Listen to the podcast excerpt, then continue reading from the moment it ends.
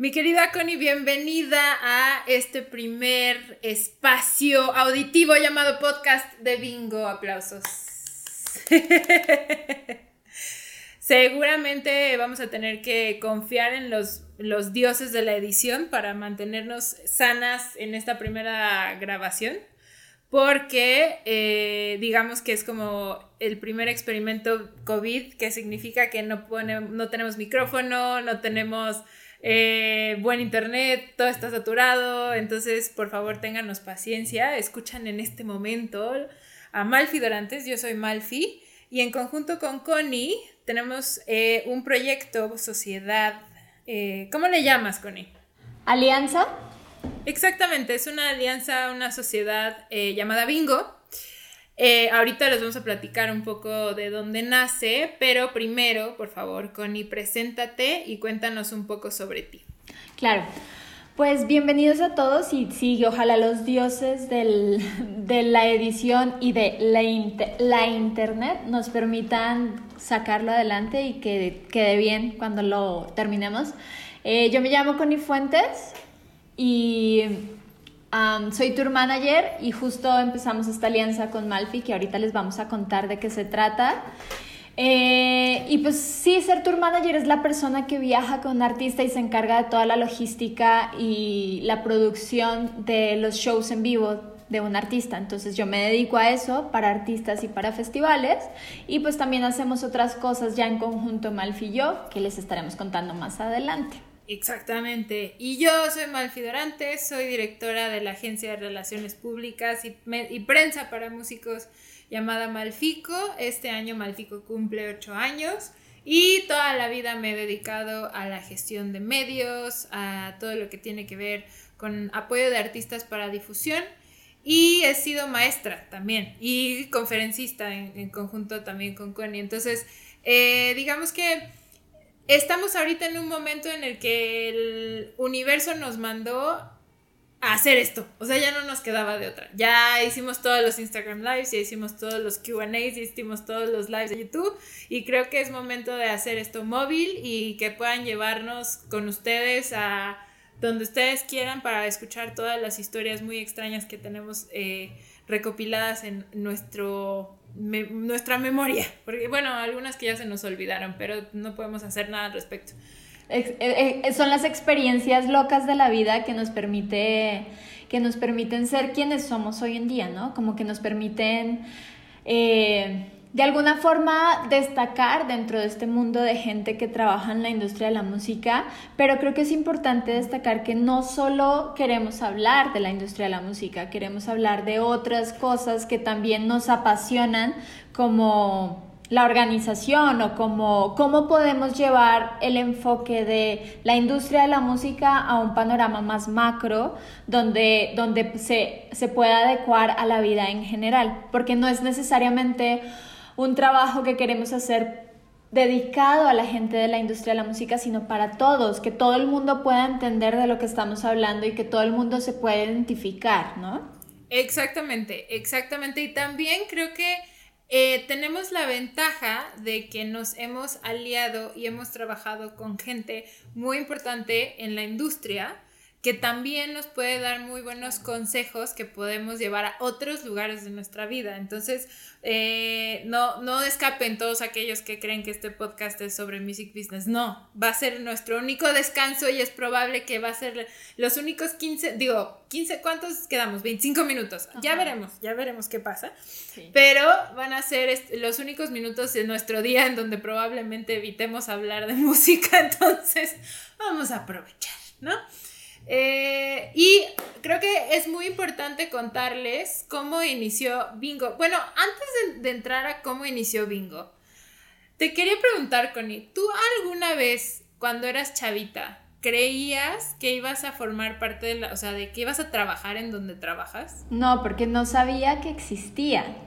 O sea, el, el, trabajo del tour manager es algo que siempre ha existido en la historia de, desde que se, se, se desde que un artista se presenta en vivo existe alguien que le está ayudando a hacer toda la organización. Pero nunca, o sea, yo no conocía ese término, o por lo menos no lo conocía hasta años después de estar en México, que era ser un tour manager, ¿no? entonces jamás lo pensé. Luego siempre quise ser artista, ¿no? Siempre quise cantar y siempre quise... Tengo un ego gigante, entonces siempre quise que me admiraran y, y etcétera, etcétera. Pero eso se fue mutando porque la verdad es que no tengo la disciplina de un artista de estar tocando todos los días para poder mejorar. Eso no existe en mí. Lo puedo hacer para otras cosas que sí me encantan, como la organización, por ejemplo. Ahí sí me puedo clavar días enteros buscando, eh, buscando herramientas que me faciliten la vida o cosas así. Entonces lo mío va más hacia, hacia la producción, hacia la creación de, un evento, más que de, un, de, algo musical, por así decirlo. ¿Y nunca le tienes envidia a tus artistas? O sea, ¿nunca te gustaría ser la que está en el escenario? No, porque es, es muy difícil. es muy complicado, es, de admirar realmente. Sí, me puedo imaginar. No, no, no tengo esa paciencia.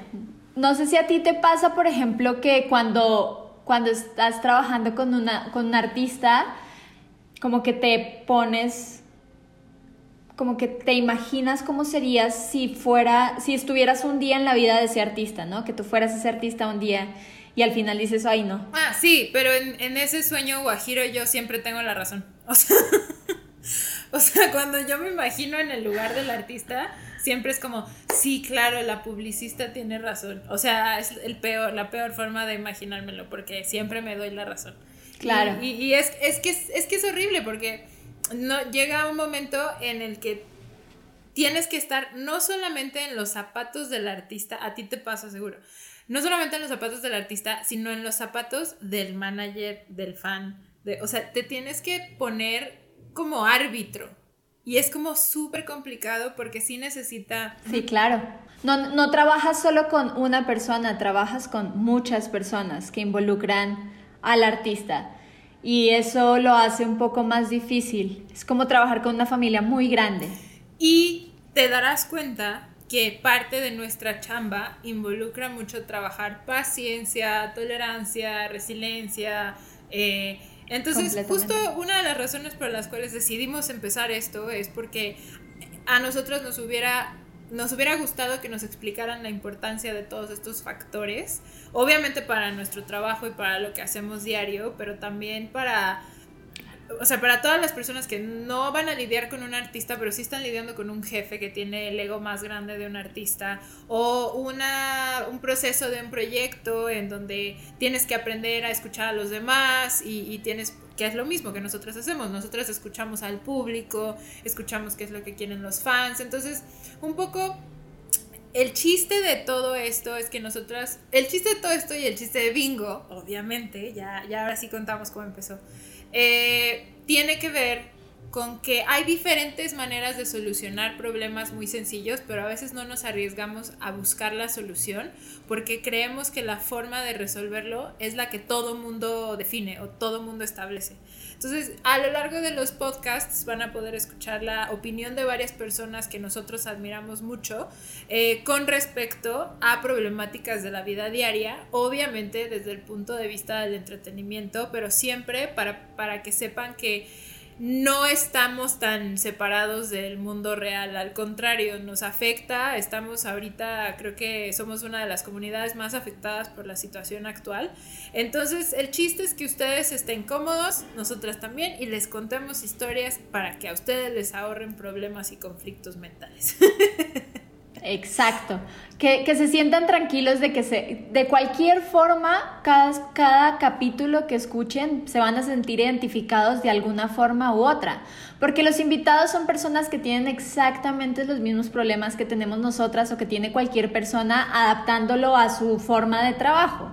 Sea ser panadero, sea ser lo que sea.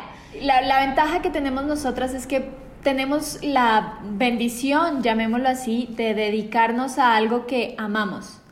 Lo que hacemos nosotros es nuestra pasión y nos hace muy felices.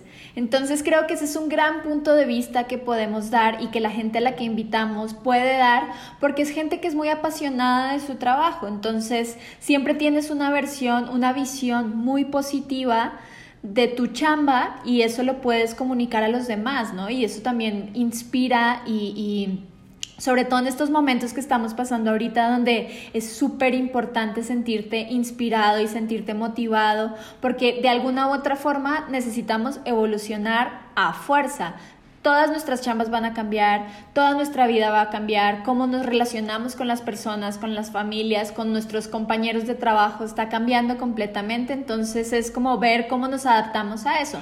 De alguna forma u otra, Bingo también, el podcast de Bingo, porque Bingo ya existía desde antes, el podcast de Bingo sale por la necesidad de comunicar de otra forma que no habíamos hecho. Exactamente. Ahora, sí, amamos nuestro trabajo y estamos enamoradas todos los días, pero como cualquier relación es disfuncional, entonces tenemos que aprender a mejorarla. Entonces, tú te, te quería hacer esta pregunta, a ver si tú te acuerdas. ¿Tú te acuerdas cómo empezó Bingo? Sí, creo, creo. Creo que fue, no recuerdo el año, pero fue cuando yo empecé con Dani Acosta a tener eh, Mad Avenue, que era una agencia que teníamos en conjunto de management y de booking. Y de ahí se, veía, se venía un festival, que ahorita no me acuerdo el nombre, que se hacía en diferentes bares de, de la Ciudad de México.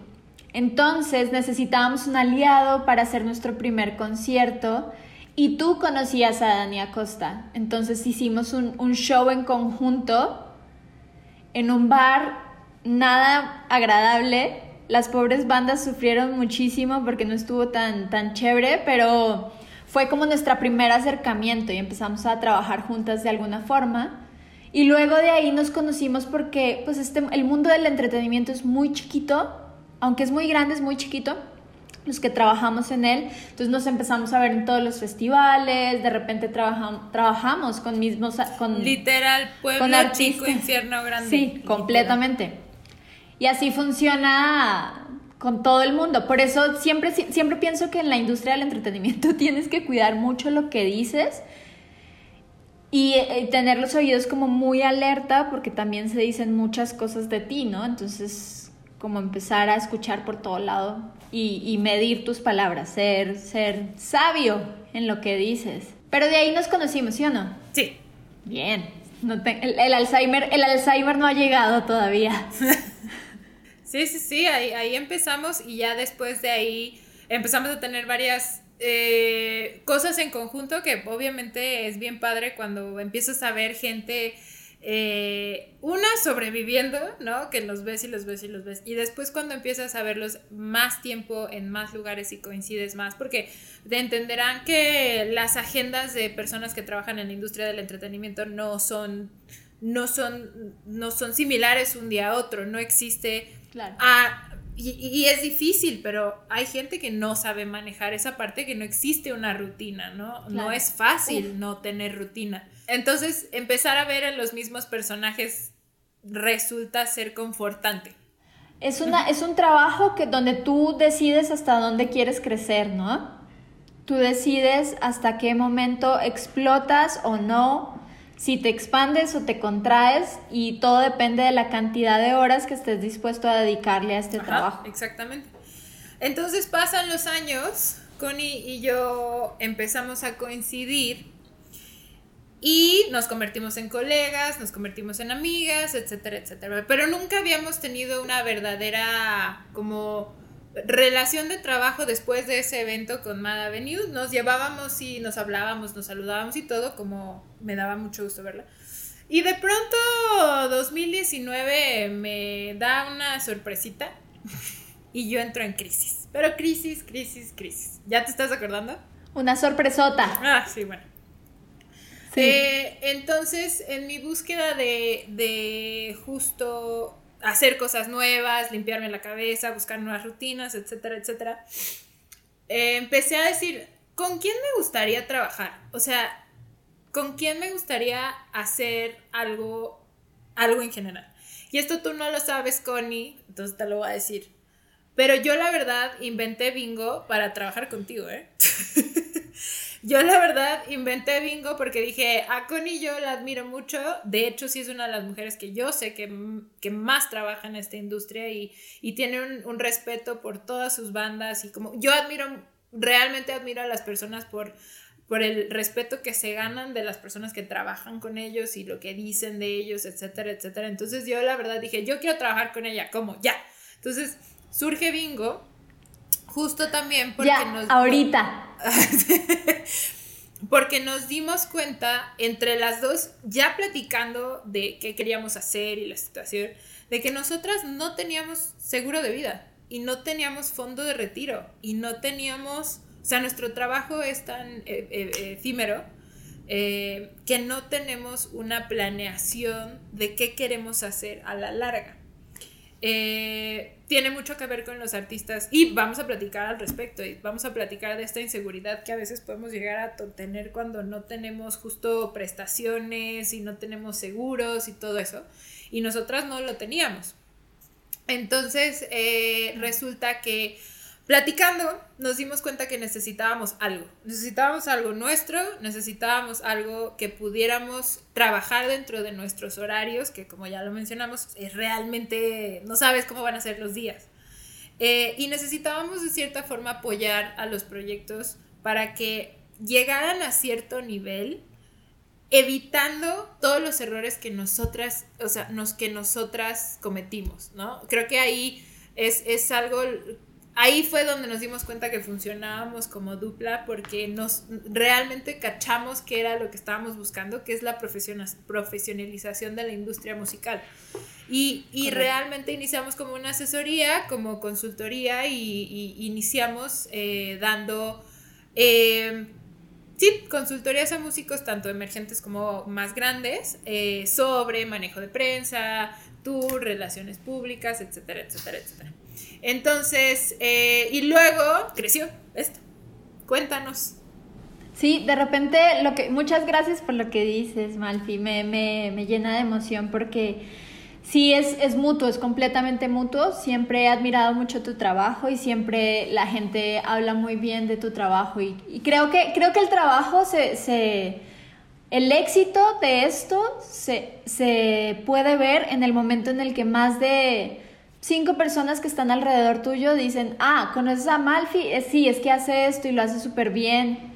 Entonces, eh, está súper chévere que hayamos decidido juntarnos y, y, y sumarnos porque lo que pasa en la industria de la música son varias cosas. Uno es la falta de profesionalización de los que ya estamos en la industria de la música desde hace años, ¿no? Como bien lo dices, hay muchísima gente, incluidos nosotras, que no teníamos como una luz, trabajábamos como freelancers, pero pensando que pues mañana se podía acabar el mundo, ¿no? Y no estábamos pensando, bueno, ¿y qué va a pasar en 15 años cuando ya tal vez no me guste turear?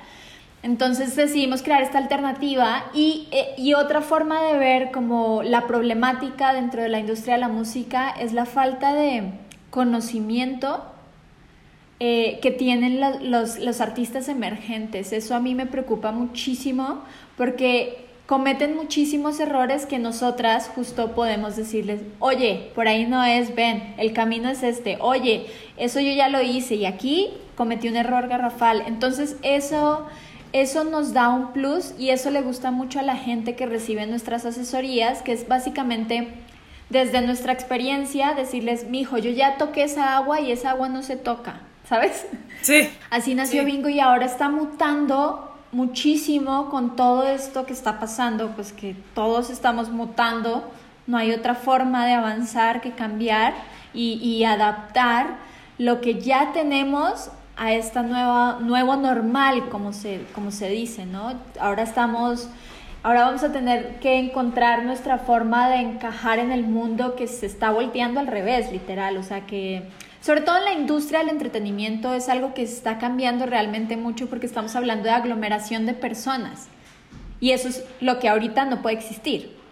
Entonces todos estamos buscando la forma de, de encontrar nuestro camino, nuestro camino ahorita con todo este cambio y creo que uno de esos caminos es ampliar el, eh, la cantidad de personas que están recibiendo como consejos o nuestra experiencia y que lo puedan adaptar a sí mismos y un podcast eh, creemos que es una gran forma de hacerlo. Sí, ¿no?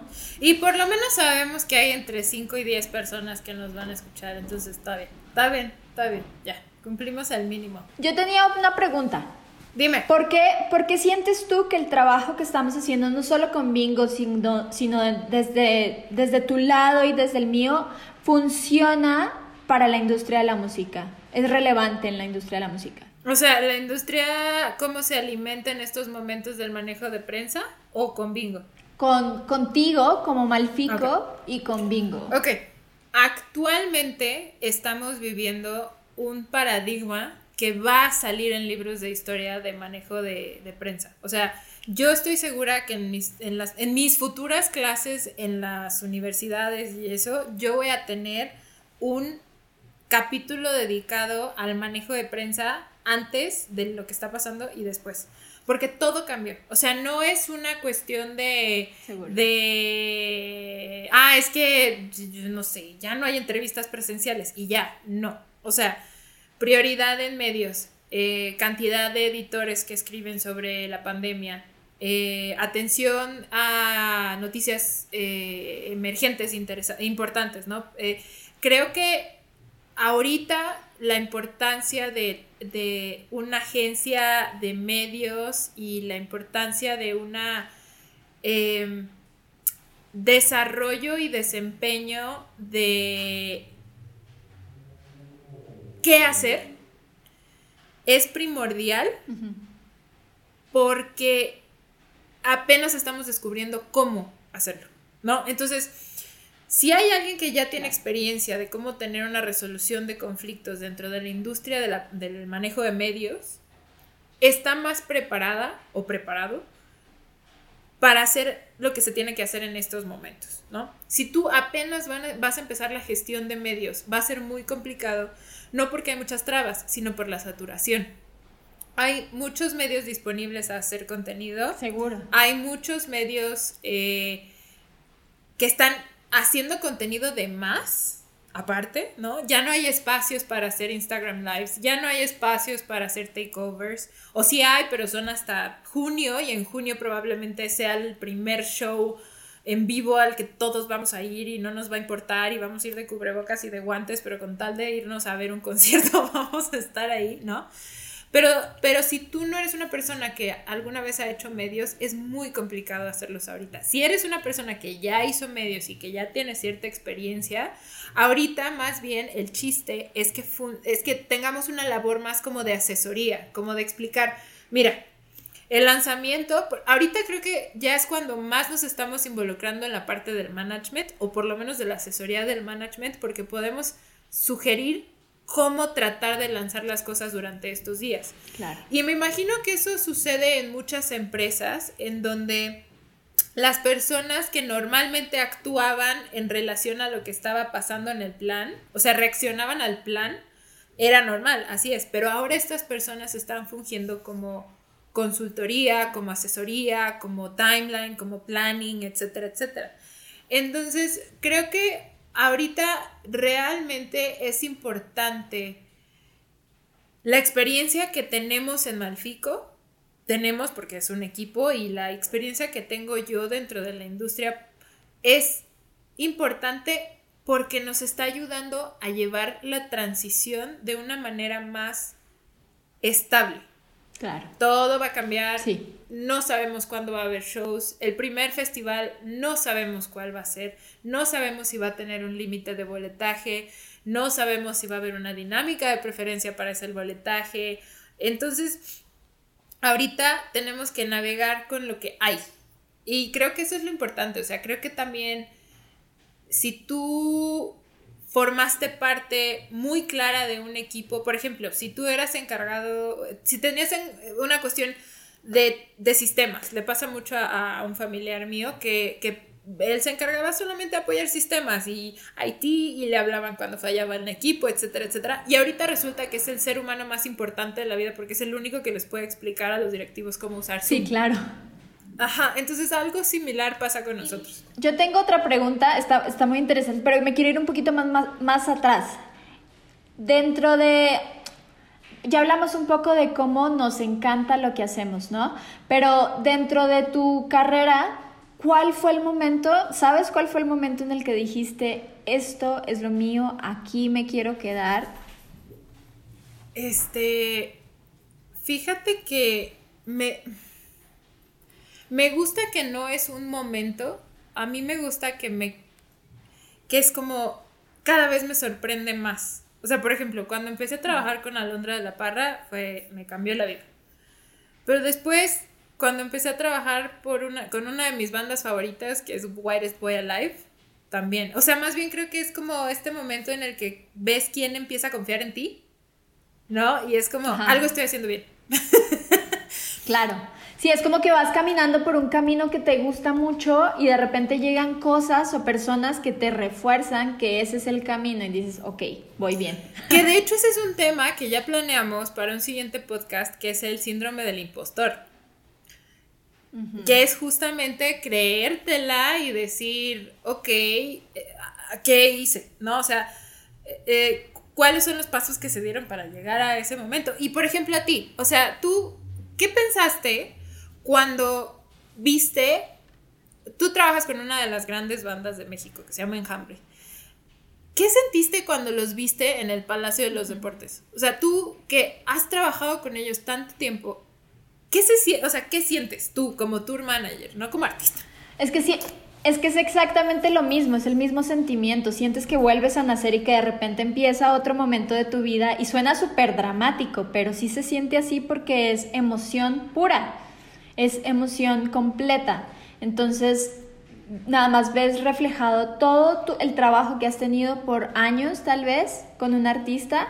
El nacer, o sea, ves la flor, ¿no? Estuviste sembrando la, semillita y de repente empezaste a ver cómo crecía algo, pero ves un, palacio de los deportes que no pensábamos que se fuera a llenar o pensamos que iba a ser muy difícil llenarlo, hicimos todo lo posible y de repente lo ves lleno, entonces ves la flor así gigante y dices, ok, sí, es esto.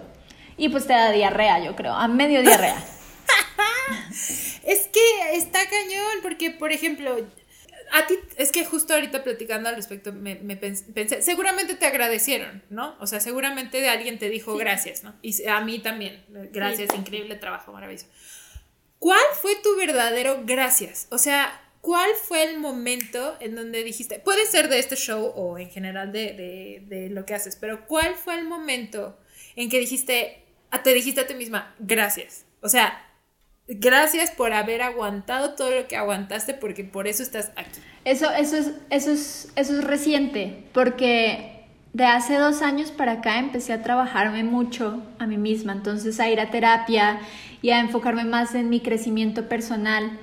Y, me di cuenta que llevaba muchos años sin decirme las gracias a mí misma y nada más trabajando. Hay que trabajar, hay que trabajar, no puedo hacer otra cosa que trabajar, trabajar, trabajar, dinero, dinero, dinero, dinero. Y no solo se trata de eso, también se trata de que tú disfrutes y que goces lo que estás haciendo. Entonces siempre me ha gustado y no es que antes no, sino que he aprendido a valorarlo tanto que ahora es mi goce máximo. ¿Sabes? Es, es mi familia, todo lo que hago en mi trabajo. Entonces, siempre, siempre me, ahora siempre me digo las gracias o siempre que termino un microproyecto digo, ok, gracias por el esfuerzo, gracias por levantarme, gracias por haberle escrito a tal persona que tal vez sabía más que yo, gracias por dejar el ego a un lado y permitirme investigar más y, y asesorarme de muchas más personas que tienen muchísima más experiencia y, eso sí es algo que hago constantemente. Y por ejemplo, tú, tú ya encontraste un, o sea, un balance en realidad, porque ni tú ni yo tenemos, desafortunada o afortunadamente, es lo que planeamos descubrir, pero no tenemos un jefe que nos esté esperando en una oficina, no tenemos que llegar a cierta hora a cierto lugar para meter nuestra tarjetita, o sea, insisto, a ventaja o desventaja, justamente es lo que vamos a platicar en, este, en este podcast y en los que siguen, pero tú ya encontraste el balance para poder decir, ya estoy trabajando de más, o sea, esto ya es necedad, porque a mí me pasa, a mí me pasa que yo me invento procesos para, digo, ya no, digo, lo, lo, he estado trabajando, pero me invento procesos para seguir trabajando y aparecer ocupada. Claro. Y me estoy desgastando. ¿No te ha pasado? Sí, me pasa, me pasa todo el tiempo. O sea, lo que tengo que hacer a veces es forzarme a mí misma a parar. Sé que, sé que puede sonar contraproducente lo que digo, pero muchas veces es mejor dejar la tarea que ya te está saturando para el día siguiente y terminarla en vez de entregar algo por entregar. Entonces me he obligado a, ok, son las 7, son las 8 de la noche, bye, se acabó, a menos de que esté en un show que yo sé que acabo a la 1, 2 de la mañana, o en un festival que no duermo hasta que se va todo el mundo. Pero, pero sí, eh, creo que ese ha sido mi enfoque, a, decir, ok, aquí no hay nada más que pueda hacer yo, aquí me siento y me dedico a disfrutar, a, leerme un libro, a cultivarme a mí misma y, marcar horarios, porque como no hay nadie que te los esté dando, tú te los tienes que dar a ti misma. Y esto funciona de dos lados, porque puede funcionar porque te vuelvas un huevón en la vida o porque trabajes de más, como nos pasa a nosotras. Sí, entonces yo creo que por eso este podcast le va a servir a mucha gente en muchos aspectos de su vida. No, no, no, es cierto, porque creo que nosotras tenemos la maldición en nuestras cabezas, porque si te das cuenta, no existe. Y qué horror. Tenemos la maldición de que, como somos mujeres, tenemos que trabajar extra. No existe. No está aquí, afuera no está. Bueno, este, como trabajamos en la industria del entretenimiento, tenemos que dar resultados que todo mundo vea. ¿no? Porque tenemos que hacer que todo brille y todo sea maravilloso. Como, o sea, real, y obviamente como somos millennials, o por lo menos somos late millennials, de las primeras, eh, crecimos en esta identidad de que el hustle, ¿no? Tienes que estar trabajando 24/7 y el momento en que te escriban el WhatsApp lo tienes que contestar y, y tienes que sacrificarte para que los demás pienses que, que eres una workaholic, porque workaholic se ve como algo bueno, cuando es completamente lo opuesto. Las personas más productivas que yo conozco son aquellas que no son workaholic, son inteligentes, saben dónde enfocar su atención y su tiempo. Sí, administradas. Exacto, entonces esa es una de las cosas que vamos a abarcar eh, en estas pláticas increíbles que, seguro les van a gustar mucho. Claro. Em, creo que es momento un poco de acercarnos a nuestra conclusión justo para que no crean que va a ser una charla de 18 horas, no. Eh, creo que es muy importante también que sepan cuál es nuestro verdadero, o sea, qué es lo que realmente buscamos con estos podcasts. Una, una de las cosas que nos hemos dado cuenta en este año, que también eh, hemos estado más, de hecho hemos tenido muchísima chamba de asesoría y de talleres y de cursos, etcétera, etcétera es que no hay materiales de referencia para casos. O sea, por ejemplo, eh, antes era, era común que tú fueras a la escuela y eh, tuvieras un manual de relaciones públicas, de cómo vas a hacer un manejo de crisis, ¿no? Eh, puedes googlear qué pasó con el Me Too en la industria de la música, pero no existe un documento o una historia o algo de cómo se manejó el manejo de crisis durante el Me Too en la industria del entretenimiento en México. No existe.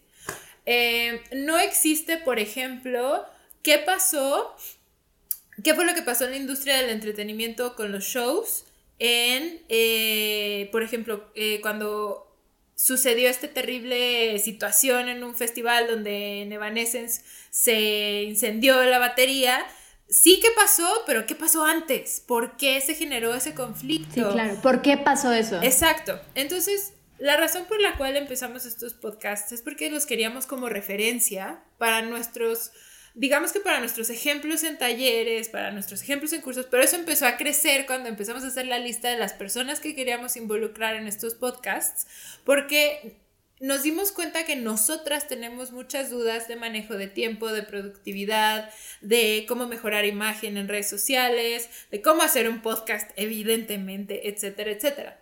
Entonces, digamos que nuestro, nuestra, la verdad estamos siendo, estamos siendo egoístas y vamos a invitar a gente con la que nosotros queremos platicar, pero vamos a encontrar temáticas eh, de cosas de beneficio a nuestro propio ser.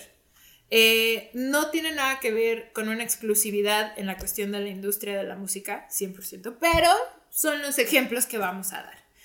Entonces, eh, un poco tú cuéntanos cómo, cómo lo vamos a lograr, Connie, cómo, cómo tú sientes que el contenido del podcast va a beneficiar tanto a nuestro futuro, nosotras, como a los demás? Bueno, pues para empezar, creo que va a beneficiar a los demás.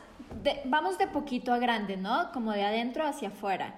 Entonces creo que va a beneficiar empezando a todas las personas que ya han tomado cursos y talleres con nosotros o que ya nos conocen de la misma industria de la música, que están interesados en conocer esas experiencias o tal vez ver el punto de vista de una persona que no conocían o que, siempre se preguntaron qué pensará. Desde ahí vamos a empezar, desde ahí vamos a empezar a crear una comunidad de gente que va a estar interesada en, en la temática nuestra. Y de ahí se va a ir expandiendo, siento, hacia afuera, porque de, como dijimos en, en un principio, eh, tiene mucho que ver no solo con la industria de la música, sino con el desarrollo humano en general. Y así es como interactuamos y así es como trabajamos y así es como evolucionamos. Y simplemente vamos a tener como un registro, eso es una gran palabra, un registro, vamos a tener un registro documentado de que cómo de estas experiencias que tal vez, no sé, en 10 años les sirvan a personas que estén estudiando music business o personas que estén estudiando productividad o personas que estén eh, estudiando cualquier cosa relacionada con lo que nosotros hacemos pero no solo en el, en el mismo término de industria de la música, sino estos procesos que nosotros tenemos que tener a diario para nuestro trabajo se aplican a muchas otras eh, formas de trabajo. Entonces, que se adapten y que empecemos a tener una comunidad que sea más global e inclusiva con otros con otras ramas con otros eh, eh, cómo se dirá perspectivas con otros tipos de trabajo realmente. Vale. Y nos puedes adelantar, no quiénes, pero qué temas vamos a ver en las próximas semanas. Pues vamos a empezar a hablar de. A ver. El que, el que, el que más tengo emoción es el que mencionaste ahorita del síndrome del impostor. Vamos a hablar del síndrome del impostor.